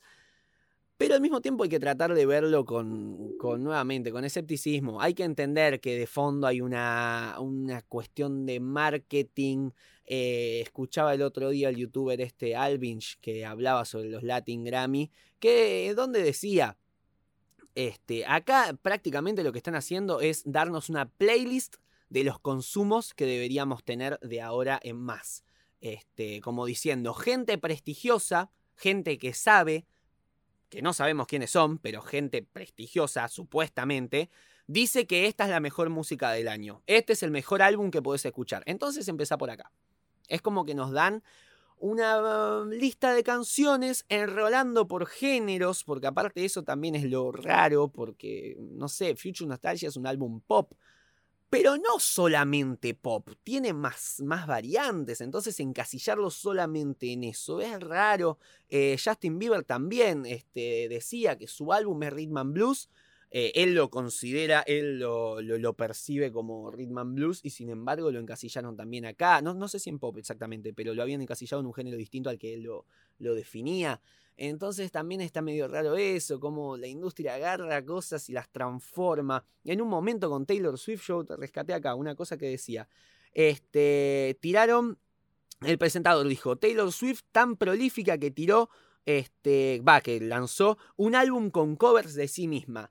Y en realidad no, no es que sea tan buena que hizo un álbum de covers. Lo hizo porque tenían los derechos de sus canciones su productor y, ven, y vienen en un conflicto desde hace años por eso. Entonces sacó un álbum con covers propios, o lo tiene, lo está por sacar, no sé exactamente cómo está esa cuestión. Pero eh, vos fijate cómo agarran me hace acordar el capítulo de Los Simpsons donde Homero hace una huelga este, y, de afuera viene el presentador y dice, Homero, eh, acá tenemos a, Homero, nuestro fanático, que es un fanático tan grande que estará en huelga hasta que los isótopos ganen el campeonato. Y eh, entonces eso, agarrar, como vos decís, marionetas y, tergiversar el discurso. Eh, claro, y más encima ahí a Homero precisamente lo sacan de su lugar de huelga y lo ponen dentro del estadio para que la gente lo vea en huelga por una. Como decís claro, claro. Sí. Al final es eso. Al final es eso, pero, pero yo igual comparto contigo que si hay algo que destacar y hay algo que verle lo positivo a todo esto, al menos, al menos esto le da tribuna, por la razón que sea, a causas que yo creo que a ambos nos parecen importantes. Eh, la canción de Here I Can Breathe eh, dentro de todo, si uno la compara con, con, las otras más escuchadas del año, ¿cierto? No era tan escuchada como, ponte tú Dynamite de BTS. Claro, Entonces, en el canal principal de, de YouTube tiene 2,2 millones de, de, visitas, este, que no es nada. Entonces, claro, no es, entonces, los medios de, consumo masivo para ganar el premio a la ah. canción del año, y aparte un día después, ¿eh? o sea, este, esto 2,2 millones ahora, no sé cuánto tenía hace unas horas. Entonces yo creo que es algo importante, la visibilidad está, se pone en el escenario, tal vez no de la forma que nos gustaría, de una forma que nos indigna, de una forma que nos enoja, con un fin comercial totalmente ajeno a lo que es la esencia del arte en sí mismo, que es tal vez lo opuesto a lo comercial, pero bueno, pero si llega al fin, el, objetivo está cumplido. Es, eso es lo raro y por eso genera esa duda, esa controversia, esa indignación. Este, perdón, te, había interrumpido Nacho, pero quería como decir. No, no, es, justamente eso. Era, era, lo, era, lo, que tú dijiste. Al final, la canción llega, no, sé si ponerme feliz, no sé si ponerme triste, pero ya. La canción llega eh, por, artistas, por artistas de raza negra, que también es, me parece que es algo importante, algo interesante y al menos, al menos es un gesto, al menos es algo eh, que para ciertas personas espero que le genere tranquilidad. Me cuesta, obviamente, es como, es como un hombre hablando de feminismo, no sé, no, no vivo las, las injusticias que, que se vive con el racismo todos los años y espero que a lo mejor esto sí haya significado algo positivo para la, para la causa, si también uno también está hablando de una posición un poco más cómoda como hombre blanco, eh, no sé. Eh, espero que también esto algo ayude a la causa, si bien es, criticable, de algo servirá. Sí, sí, totalmente. Yo nuevamente no sé qué tanto sirve porque, a ver, este, la cosa llegó, pero a lo que voy es que, que llegue ridiculizada, que mañana en Twitter sea tendencia como este, los Grammy este, se, se volvieron, se infectaron de política. Este, porque también eso, esto lleva a la victimización de los Grammy, eh, de los Grammy como diciendo, ah, los Grammy eran buenos hasta que llegaron las minas y, y cambiaron todo, ¿viste? Este, entonces me da un poco también de miedo eso, que se victimice a los premios, a la industria en sí, porque el feminismo los cambió. Como con Disney, por ejemplo, con Disney que me parece que hace exactamente lo mismo, que da visibilidad, que pone historias, que pone princesas sobre la mesa este, y las la, la revaloriza, las vuelve personajes fuertes, pero con un fin completamente ajeno, los, usa, como decías vos, como marionetas. Este, yo, creo que el concepto de marioneta es prácticamente lo que hay que, que, que, que sacar en limpio de acá, que, lo que se siente, lo que se saca de acá, es que hay una caricaturización de todo, como se le falta, para mí es una, no, sé si decir que es una falta completa de respeto al, al usar con fines comerciales una lucha pero la verdad que me, me, me, da a pensar eso. Este, nuevamente. O sea, yo, yo, sí creo que es una falta de respeto. Sí creo que es una falta de respeto usar con fines comerciales una lucha. Eh, pero sí espero que. Se llega a un fin, se llega a algo. Se, se, eh. se, logra, se visibiliza, o sea, el fin es positivo. Las grandes masas se están enterando de lo que pasó y la persona que estuvo encerrada jugando a la Play todo el año, de repente saca un poco, saca un poco la cabeza y ve que hay una lucha, que está pasando algo lo ve en la tele, entonces llega a un medio masivo. No sé si mi, mi, abuela de, 80 años eh, se encontró con esto. Este, entonces de repente ve los Grammy y se encuentra. Entonces hay un poco de difusión. ¿El tema es a costa de qué? Nos estamos vendiendo, siento que es eso, es un movimiento, nos estamos, mira, me incluyo yo como si yo fuera parte de esto, pero es un movimiento que, que, que pareciera como que está siendo comprado por la industria discográfica. Lo mismo con Taylor Swift, como que dicen, mirá la que grande está haciendo un álbum de cover porque no puede más de lo, lo grosa que es y hace esto. Y en realidad es porque está luchando contra esa misma industria discográfica que ahora la está premiando.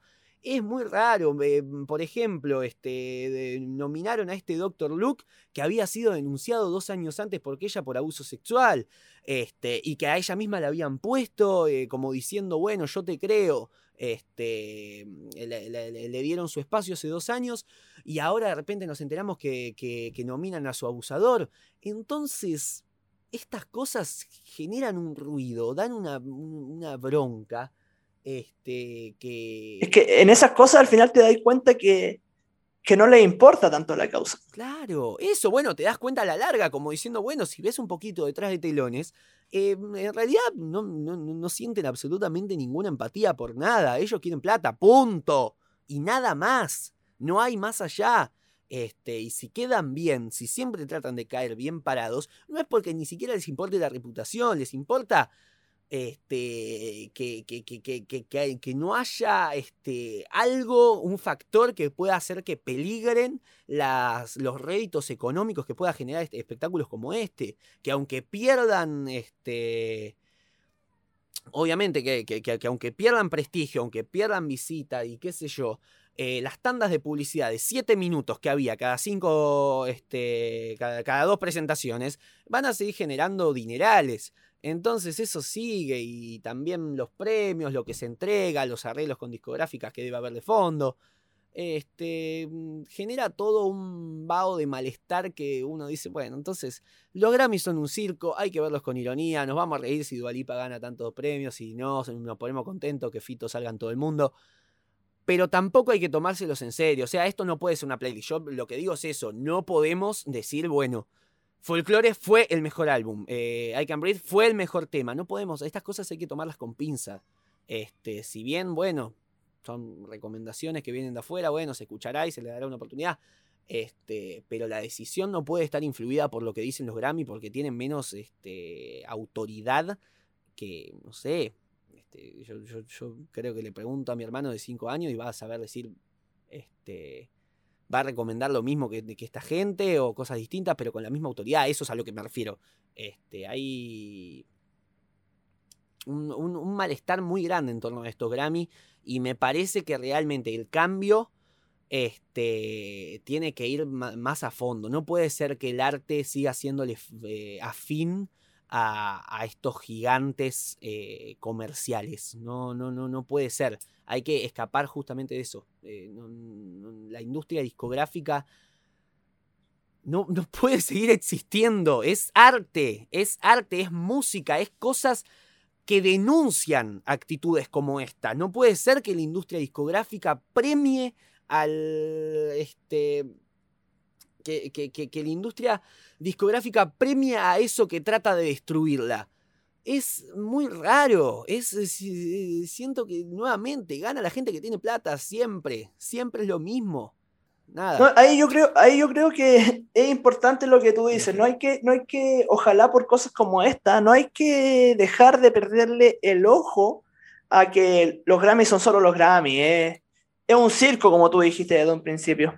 Y nada, nada, es un circo entretenido de ver, hay presentaciones que son interesantes, uno puede hablar mucho de esto, pero no es más que eso. Y no van a dejar de ser discriminadores, no van a dejar el sesgo, eh, no van a dejar de ser eh, racistas, no van a dejar de ser machistas porque pongan a un par de personas en el escenario eh, que, que, les ayuden a quitarse esta, esta manta. Todo lo contrario. Ellos van a poner al que tengan que poner. Si el día de mañana resulta que, que está vendiendo ser nazi, te aseguro que van a, van a salir con nazi en el escenario, porque así funciona esto. Entonces no hay que dejar de lado, nunca hay que dejar de pensar y ponerlo en el lugar donde están. Los Grammys son los Grammys, pero aquí el criterio real el que tienen las masas, el que tienen las personas, el que podemos identificar de una conversa con unos amigos, ¿sí? ¿Sabéis que escuchaste, escuchaste el folclore? Sí, bueno, buenísimo, sí, no sé, ¿te parece mejor que el Future Nostalgia? Eh, no sé, eh, yo creo que sí, entonces yo creo que por ahí va más el criterio de, del gusto por la música, y yo también creo, francamente, que al artista en general valora más eso, valora más que, eh, no sé, me pasa un poquito con una artista chilena que estuvo nominada a la categoría que ganó Fito, que es Cami Gallardo, que se queda con esta felicidad de, ya, de un reconocimiento, quizá una tribuna, y obviamente de una fanaticada que, que la apoyó, que la respaldó y que sin duda alguna que considera que su, su disco es mejor hasta que los discos gringos, los discos europeos. Brillante, Nacho. Este, yo creo que con esto podríamos cerrar justamente porque fue clarísimo lo tuyo. Creo que podemos pasar directamente a, decir los sencillos y ya las efemérides dejarlas para la próxima porque no. Ya me parece que nos fuimos mucho de horario.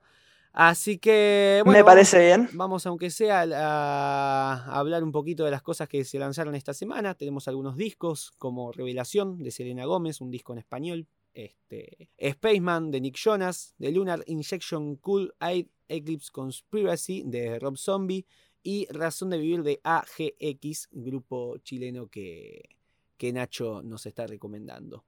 Después tenemos sencillos que son de, de Morat, No hay más que hablar, de Pitbull, Farruko, I Am Chino, El Alfa y Omar Coles, eh, Ten Cuidado, de Danny Ocean, Justin Quiles, y Obi on the Drums, ¿Cuántas veces? De Gwen Stefani, Slow Clap, de Imagine Dragons, que volvieron después de casi dos años, Follow You y Cut Roof, que son dos temas distintos. Después Yandel con Meditar, Jay Cortés con Christian Dior, Nio García, Casper Mágico, Osuna, Wisin y Yandel, Mike Towers y Flow y Parece un espectáculo completo esto.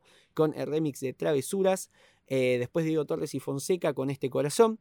Elegante, que sacó con Bizarrap la Bizarrap Music Sessions número 38. Y de Raúl Alejandro, Algo Mágico. Rehab Remix. Este, bueno, eso fue todo lo que lanzamos. Vamos a hacer un pequeño temita, ¿te parece? Como para descontractuar un cacho. Este... Me, parece, me parece muy bien, así descansamos un poquito también. Dale. Mira, vamos, vamos con una de León Gieco, este, que también es una pequeña recomendación que podría hacer. Este, vamos con los Salieris de Charlie de León Gieco, ya volvemos.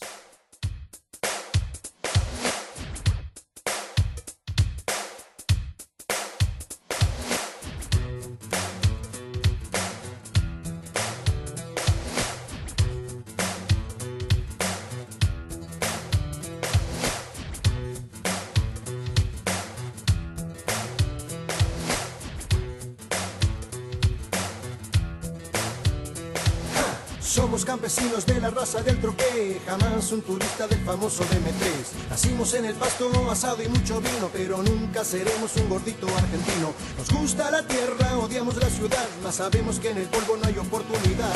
Andamos de aquí, andamos para allá, chocamos al país diciendo la verdad. Menos mal, no somos cualquiera. Nunca nos odiaron en la escuela. Menos mal, no somos cualquiera. Nunca metimos en la iglesia. Somos del grupo Los Alieris de Charlie, le robamos melodías a él.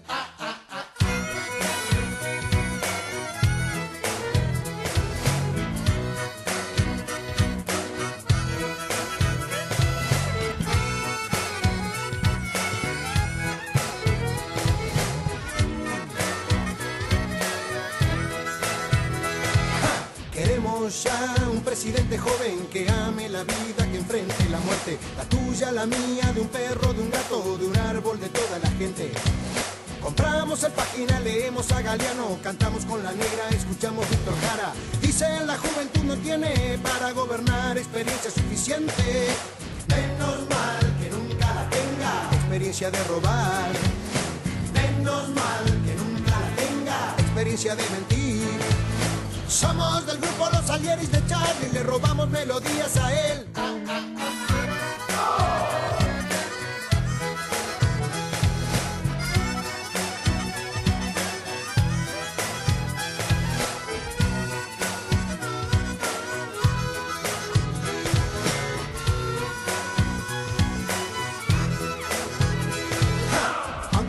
Tengamos un equipo Robertone, un Leme, un Ocoa para sacar la voz, siempre sobrará para decirte fuerte si sos una mierda o no. En la perla del once compusiste la balsa, después de la cana no saliste más. ¿Qué nos dirán por no pensar lo mismo ahora que no existe el comunismo?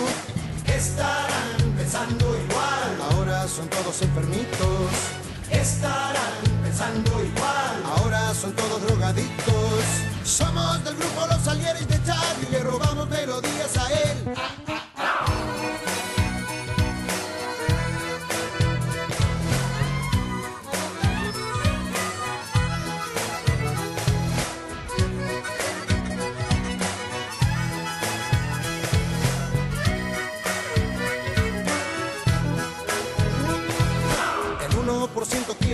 Torcer, el 9% tiene el poder. De lo que queda el 50 solo come y el resto se muere sin saber por qué. Es mi país, es el país de Cristo, damos todo sin recibir. Es mi país, es un país esponja, se chupa todo lo que pasó. Menos mal que estamos acá, nosotros no vamos a transar. Menos mal que estamos acá, nosotros no vamos a parar. Somos del grupo Los Alieris de Charlie, le robamos melodías a él.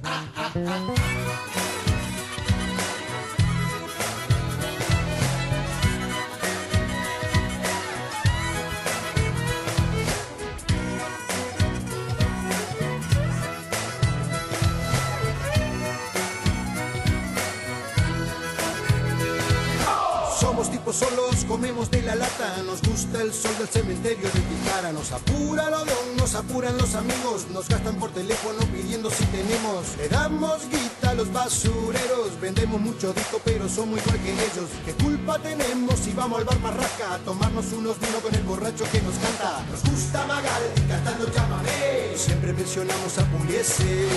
Troilo y Grela cabecera. Siempre mencionamos a Pugliese. Somos del grupo Los Alieres de Charlie, le robamos melodías a él. Bueno, seguimos con Me estás jodiendo acá. Un poquito también para despedirnos, pues ya solamente nos falta la sección de las recomendaciones. Este, bueno, yo por mi parte tenía Bello Barrio de Mauricio Redolés para escuchar, de Nacho, que lo estuve escuchando el otro día. Y la verdad, me voló la cabeza. Me pareció este, fascinante esa elegancia con la que oscila entre la solemnidad y el sarcasmo. Este, me pareció eso también, eh, como ese viaje, porque es un viaje, yo creo que es un viaje completamente este, este álbum. Cómo pasaba de, de, de No importa, que me pareció un poema que me explotó, a, no sé, al maestro Sandoval, este, o, o Blues de Santiago. Este, eh, esa canción que no, no, no, me acuerdo exactamente cómo se llamaba, pero también hablaba de, de cómo estará ahora mi, mi torturador. Este, me, me, pareció maravilloso. Me fue. La verdad, este, me, me, me, cambió. Este. Mi, mi, mi, forma de prestarle atención a un disco, porque además de todo esto, además de la denuncia fuerte, este, tal como decís vos, es un disco divertido. Es un disco que te divierte, que te dan ganas de escucharlo. Me lo escuché dos veces, de hecho. Este, es, es un disco que, que, que, gusta, es un disco este, que mueve, es un disco que te hace bailar, es un disco que te hace reír, un disco que te hace reír con denuncias tan fuertes es, eh, la verdad, difícil de conseguir. Entonces, la verdad, me gustó mucho, agradezco la verdad también la, la difusión este, que, le estamos dando en este espacio y que le estás dando vos particularmente, porque la verdad, eh, cosas como esta creo que, son fundamentales y, nuevamente me sorprende que no haya sido tan, tan, tan conocido y tan importante como, como, bueno, vos decías antes y yo también estuve investigando un poco, ni siquiera tiene su propia página de Wikipedia el álbum, este, tiene una y bastante corta eh, Mauricio Redolés pero, pero nada más allá de eso. Entonces, bueno, hay una poca difusión que tal vez debería expandirse un poco y por eso me gusta que, lo hayas traído este espacio. Así que nada, te lo agradezco. Sí, no, qué bueno, de verdad qué bueno que te gustó porque efectivamente Redolés acá en Chile eh, es importante. es un poeta y un cantautor muy interesante, si bien no tiene un grupo de fanáticos tan grande y obviamente hacia afuera tampoco se hizo muy conocido, eh, yo, no, yo francamente no he visto a nadie que haga algo como lo que hace él. Obviamente sí, muchos mucho discos en los que se eh, incorporan poemas y canciones, pero con la particularidad que tiene él, como de usar el sarcasmo, como tú decías, y hacer algo interesante, vincularlo con un contexto histórico muy crudo y que a él le tocó vivir porque él fue torturado en dictadura, eh, me parece que no hay nadie con más propiedad que él para hablar de un tema así, sobre todo con la forma que lo utiliza. Así que de verdad, qué bueno que te gustó, querido Tomás. Sí, sí, sí, fue increíble. La verdad que me gustó mucho la idea de, traerlo acá, justamente para que sea este un espacio también de difusión un poquito de artistas más chicos.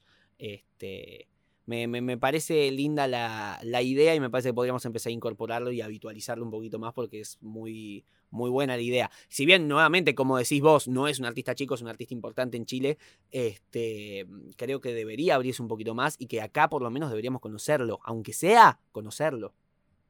Sí, de todas maneras, de todas maneras. Eh, por mi parte, me tocó escuchar Beatles Force Baby, Beatles Force Baby, ¿cierto?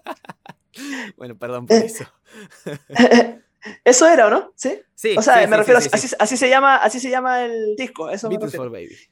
Sí, hay una, hay una historia buena con todo esto porque yo te había comentado la vez pasada que había visto el CD de Beatles for Baby en algún lado y no me acordaba dónde, no, no me acuerdo si la había visto en una disquera, qué sé yo. Y lo comenté aquí con mi pareja, con Claudia, acá en la casa, y le dije, no, el, Tomás me recomendó Beatles for Baby. Y me dijo, ah, ese disco yo lo tengo acá, porque eh, era el disco que, que, que le ponía a su hija precisamente cuando era bebé para que durmiera. Eh, y lo fui a ver y claro, pues el lugar donde lo había visto era precisamente en mi casa. Así que ¡No! fui, agarré el disco y lo escuchamos, hermoso, no, muy lindo, de verdad, una experiencia muy bonita. De hecho, también lo que fue muy lindo que lo escuchamos con la hija de Claudia, con Sofía, y eh, que tiene cinco, que tiene cuatro años, perdón. Y, que, y que también fue bonito como ella iba recordando las canciones que escuchaba cuando era bebé. O sea, tú dices una locura, una locura. Así que tu recomendación, Tomás, me generó un momento hermoso. Em, y, obviamente hago extensiva esta recomendación a padres y madres que quieran poner esta música eh, para sus hijos Em, háganlo, por favor, porque eh, fue muy lindo, de verdad. No, no, no, tengo palabras para describir el momento que vivimos gracias a Beatles for Baby. Así que, de verdad, de verdad, muy agradecido. Muy, muy agradecido. Bueno, primero, claramente me emociona mucho lo que me estás contando. Me pone contento que era una recomendación que tal vez más este, cómica que otra cosa. Este, porque fue algo anecdótico que me encontré y entonces quería traerlo acá. Pero, pero sí, la verdad que me parece que más allá de todo, es un lindo nexo entre mundos, es una linda forma de, dejar contentas las partes y unirlas, este, tratar de escuchar un poco, de ver cómo nos conectamos un poco con esto, como vos decís, este, e, esta escena de escuchar a dos generaciones distintas unidas, disfrutando genuinamente de lo que están escuchando, que las raíces de, de esta chica, de Sofía, que me estás contando, este, tengan a los Beatles ya incluidos desde la cuna, la verdad que es hermoso, es una cosa bastante linda y me parece que es una, una creación bastante, bastante bella y bastante, eh, no sé si necesaria, pero, pero que sí, este, sí, vamos a decir necesaria. Me parece que, que tanto estas cosas como otras son pequeños momentitos que unen, son generadores de momentos, tal como decías vos. Este, son lindos generadores de una conexión, de un vínculo, es una linda forma de partir diferencia. Este, así que bueno, me alegro mucho, mucho, mucho de que te haya más servido que, que, que, tal vez gustado. Así que bueno, te agradezco. Este, y bueno. No, no, me gustó mucho. Eh, que no se malentienda, a mí me... No, no, no, me... igualmente yo te decía justamente por eso, que me, me, pone contento de que te haya servido, no sé si gustado, pero tal vez, eh, pero que te, que te haya sido útil. Sí, no, muy lindo, de verdad, yo creo que muy bonito. Eh, ojalá que también utilizarlo más para, para conciliar el sueño, como, como es el propósito del disco. Claro, también eso, además de todo, este, como uno lo podría usar en familia, qué sé yo, también lo puedo usar para dormir, que está bastante, bastante bueno. Así que bueno, pasamos a las recomendaciones de esta semana. Yo voy a sincerarme nuevamente volviendo a, esta, a este bucle de la indignación que tenía al principio. Este, yo ayer a la noche dije, bueno, aprovecho considerando que vamos a estar hablando todo el tiempo largo y tendido de este el tema de los Grammy, de lo que pasa en Estados Unidos.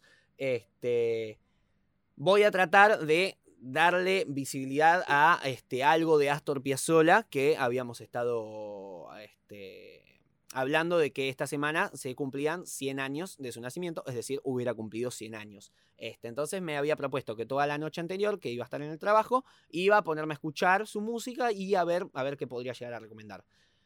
Pero por lo indignado que quedé con los Grammy, me puse, estuve toda la noche viendo videos este, con gente que compartía mi opinión porque quería enojarme y ¿Viste? Cuando estás enojado por algo y querés como hablarlo con alguien o por lo menos escuchar a alguien pensar lo mismo que vos y, enojarte más. Entonces, bueno, estuve toda la noche con eso y no escuché nada. Entonces, voy a ir por la vieja confiable y voy a recomendar mi disco favorito de Los Piojos, que es Ay, ay, ay. Es su segundo disco. Este, sale en 1994 y tiene una reedición en 2007. Hace poco salió en vinilo. Este, este, una, una, una, reedición que está haciendo este, Ciro de todos sus discos con los piojos, eh, que los está lanzando en vinilo. Hace poco, hasta hace un tiempo, solamente estaba Tercer Arco, que es el disco más conocido. Después salió, este, creo que Ay Ay y después Chuck to Chuck. Tengo los tres y estoy completamente orgulloso de ello. Este, bueno, simplemente recomendarlo. Em, es un disco dedicado a Diego Armando Maradona. No sé cuál es la historia detrás de esto, pero está dedicado al Diego.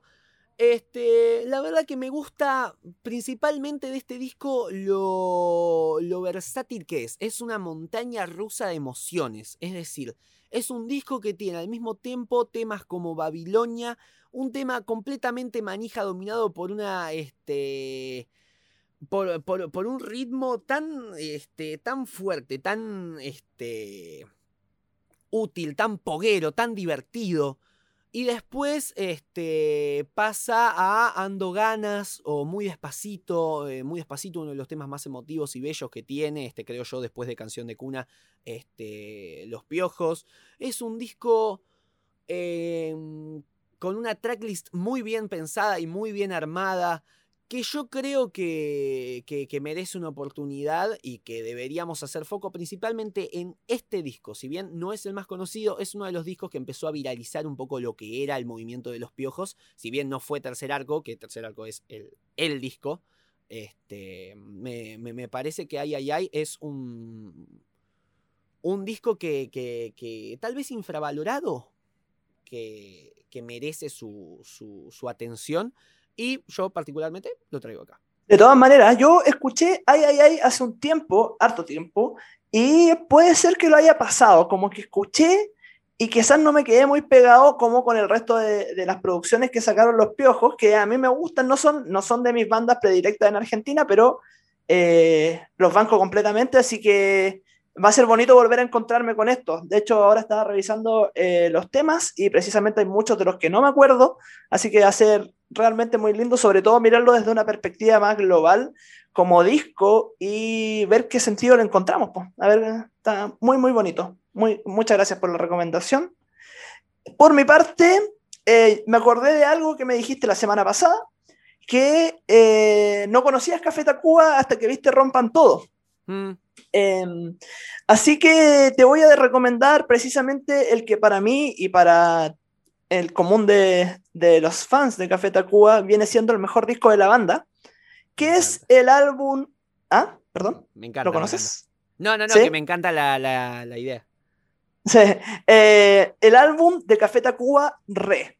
Es un disco que salió el año 1994, si no me equivoco, y es el segundo disco de estudio de Café Tacuba. Entonces es muy interesante porque em, ya de, sacar un primer álbum que fue muy bonito, que fue que tuvo eh, una onda eh, como entre estas, como media rockera, popera, baladista, nos salen con Re, que eh, es impresionante. Realmente yo ocupo mucho esta palabra, pero aquí, aquí te, aseguro que no me quedo corto porque es un disco que mezcla muchos estilos y hace precisamente esto de combinar el rock la parte más rockera y popera con una onda más mexicana, más mexicanota. De hecho, eh, bueno, probablemente el tema más conocido del disco, que es La Ingrata, eh, es precisamente eso. Eh, es como esta onda más, este aire más medio de entre mariachi y, y tradicional del folclore mexicano, con una onda también rockera y también con una cuota bien grande de humor dentro del disco. A la vez, varias temáticas abordadas son súper interesantes. Yo creo que analizarlo desde la perspectiva de la letra puede ser muy lindo. Es un disco que la misma banda reconoce como, como su trabajo más interesante. De hecho, han hecho varias giras conmemorando eh, cinco años, diez años del Re, 20, etcétera, eh, yo he tenido la suerte de escuchar todo el disco en vivo, también acá en Chile en un concierto, así que de verdad, de verdad muy lindo. Otro dato importante con respecto a esto es que está producido por uno de los mejores productores de Latinoamérica, como lo es el mismísimo Gustavo Santaolalla. Así que eh, a darle con Re Tommy porque te va a ser una muy, muy buena puerta de, para entrar a, a Café Tacuba. Qué bonito. Bueno, bueno, me encanta, me encanta, te lo agradezco, me, me, me parece muy linda la consideración. Este, y, y, bueno, lo escucharé aprovechando que, bueno, esta semana, ya pasando un poquito más a los anuncios protocolares, este, a mí no me toca hacer eh, resumen semanal. Eh, no, resumen semanal no, haciendo, hacer formato original. Así que bueno, esta semana aprovecharé para descansar un poquito y escucharme ese disco que lo escucharé con entusiasmo. Así que bueno, mil gracias Nacho. Este, y creo que hasta acá llegamos. Si no más, hay más cosas para decir. Aprovecho de decir que el miércoles sale Discología Universal. Eh, vamos a tirar ahí un disco del otro lado del continente. Si bien partimos con clics modernos, que agradezco harto los comentarios que me hicieron llegar por interno algunas personas. Eh, más que nada la cantidad de reproducciones. Eh, el miércoles sale ya el segundo capítulo, con el cual estoy también muy contento, ya lo tengo grabado, lo estoy editando para que salga y, y, lo puedan disfrutar. Que por supuesto, sí. No sé si es la primera vez que hablamos post el lanzamiento. Este, es la primera vez que hablamos. Claro, creo que sí, salió el miércoles pasado. La verdad me pareció maravilloso, nuevamente. Este, te, felicito y te agradezco por elegir este, este, espacio porque es algo que promete un montón directamente ya el formato en sí. Ahora ya la otra vez había elogiado el, el, capítulo clics modernos este, y ahora bueno, elogio un poco el formato. Me parece muy buena la idea, me parece muy bien desarrollado y creo que puede estar muy bien. Así que bueno, te, te agradezco nuevamente por elegir este espacio. Eh, para, para, darlo, para decirlo. Yo creo que cualquier mensaje que puedas haber recibido está perfecto, está muy bien, porque la verdad te mereces un montón con esto, porque es eh, muy profundo el análisis, muy bien hecho y muy bien por, por eso, Nacho. Te felicito, te agradezco. Y, y, bueno, también un poquito aprovecho para meter un poco de chivo de lo que hice yo el viernes pasado, que subí mi, mi podcast formato original analizando un poquito lo que fue la, la obra y la historia de Daft Punk este, este, grupo, aprovechando, subiéndome un poquito a la ola de todo este hype que se está generando por el tema de la separación o supuesta separación de, del dúo este de franceses, que, que, fue tan interesante y que la verdad que me ayudó bastante a mí en, en este viaje que Me Está Jodiendo, donde yo también aprendo bastante y trato de, de, sacar y rescatar cosas bastante ricas de, de todo lo que voy este, produciendo. Y bueno, nada, darles la el, shout out, como se le dice, para que lo vayan a escuchar y que lo disfruten tanto como yo disfruté hacerlo, porque la verdad que es un grupo al que hay que prestarle mucha atención, porque fueron pioneros, eh, bah, no pioneros, sino este, exponentes máximos de un movimiento tan interesante como lo es la música electrónica y el French House. Así que, bueno, nuevamente si, si se quieren dar una vueltita estaría bárbaro y yo también agradezco mucho, muchos mensajes este, lindos que he recibido sobre sobre esto por interno, en los comentarios del video o lo que sea. Así Y completamente, y completamente recomendado de mi parte. Em, yo aquí contándole un poquito a la gente, llegué a Me Está Jodiendo precisamente por haber escuchado el formato original del podcast en primer lugar, con los capítulos de los Beatles, de Woz, de la Spy Girls, de Virus. Así que que haya retomado esto, Tomás, te lo agradezco mucho también, porque yo aprendo mucho también escuchándote, eh, aprendí mucho de Dualipa en su momento, aprendí mucho de Daft Punk, así que de verdad, de verdad, muchas gracias por el tremendo trabajo, porque está impecable, hermoso y muy agradable para el oído. Bueno, gracias, gracias Nacho, me, emociona mucho. Así que, bueno, este, después seguimos tirándonos flores por privado, que la gente si no se va a aburrir. Así que, este, bueno, este, nuevamente, gracias a ustedes, gente, por habernos escuchado, por haberse bancado este desahogo. Y, y bueno, creo que nos vamos más agotados que nunca. Yo estoy como si hubiese no sé, me siento, ahora me siento tranquilo. Ahora estoy bien. Esa indignación. Al menos nos desahogamos. Claro, era como que tenía muchas ganas de gritarle algo. Entonces, nada, me, me, pone, me pone contento haberme desahogado con esta bronca que me había dado este asunto de los Grammy. Así que, bueno, Ustedes lo estarán escuchando, cortamos ahora, sí, ya me pongo a editar y lo tratamos de subir hoy lunes. Así que listo. Nacho querido, muchísimas gracias nuevamente por estar acá. Este, nuevamente, a mí me pueden encontrar como Tommy Carly este, en Instagram. A Nacho lo encuentran como ignacio.milla, creo que era así. Este, Efectivamente. Bueno, nuestro podcast, por supuesto, lo encuentran como Me Estás Jodiendo Podcast, todo junto y en minúscula, por supuesto, también creo que no se puede poner mayúscula. Así que, bueno, también agradecerle a Zoe Vitale, nuestra diseñadora de, de gráfica de todo lo que es el podcast. Un saludo a Guido Benagui, que hace poco se recibió de, de locutor y que ya va a volver a trabajar con nosotros. Así que, bueno, listo. Por mi parte, nada más que decir. Gente, un abrazo enorme y nos vemos en la próxima edición de Me Estás Jodiendo, el resumen semanal. Los dejamos, ¿con qué los dejamos? Vamos a dejarlos con el tema ganador del, de canción del año, ¿te parece? vámonos con el tema ganador, pues si, si algo hay que rescatar, que sea eso. Completamente, así que nos vamos con I Can Breathe de Her. Los dejamos. Yo soy Tomás Agustín Carli. Y yo fui Ignacio Miguel Igoyen. Y esto es, y esto fue, Me Estás Jodiendo Podcast. It's a problem if we do or don't fight and we die. We don't have the same right.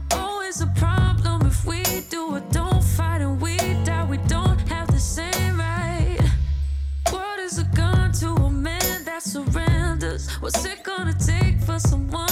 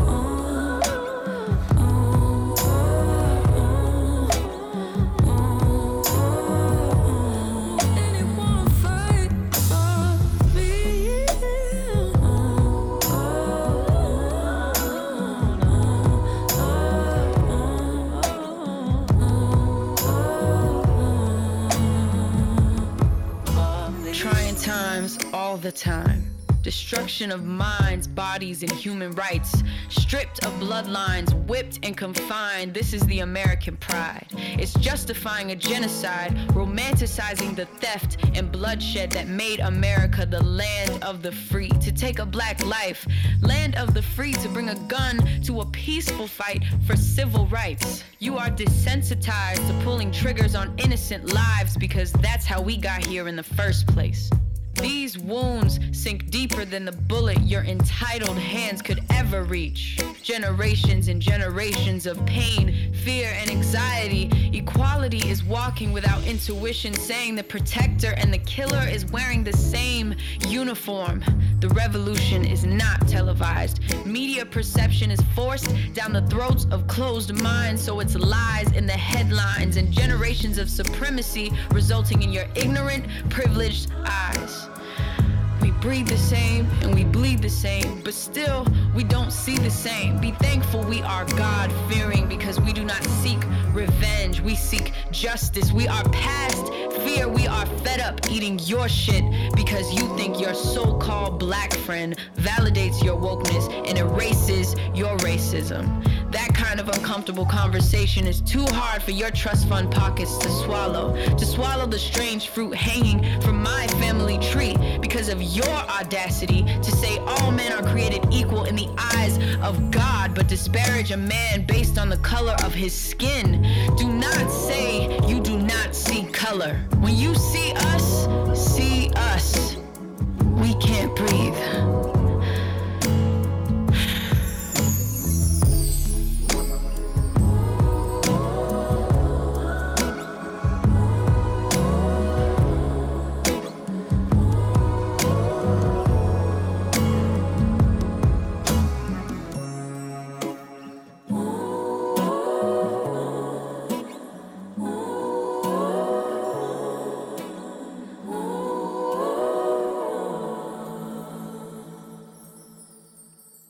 Yo soy Tomás Agustín Carli. Mi compañero es Sí. Ignacio Irigoyen. Ah, ¿querés decirlo vos? No, no. Sí, gracias, sí, gracias. decilo, decilo. Decilo, pará que y me- yo soy, Pará, ahí. y yo fui, y, y yo fui Ignacio Miguel Irigoyen. Y esto es, y esto fue, Me estás jodiendo podcast. Ay, qué lindo, listo, ya no voy a decir nada más.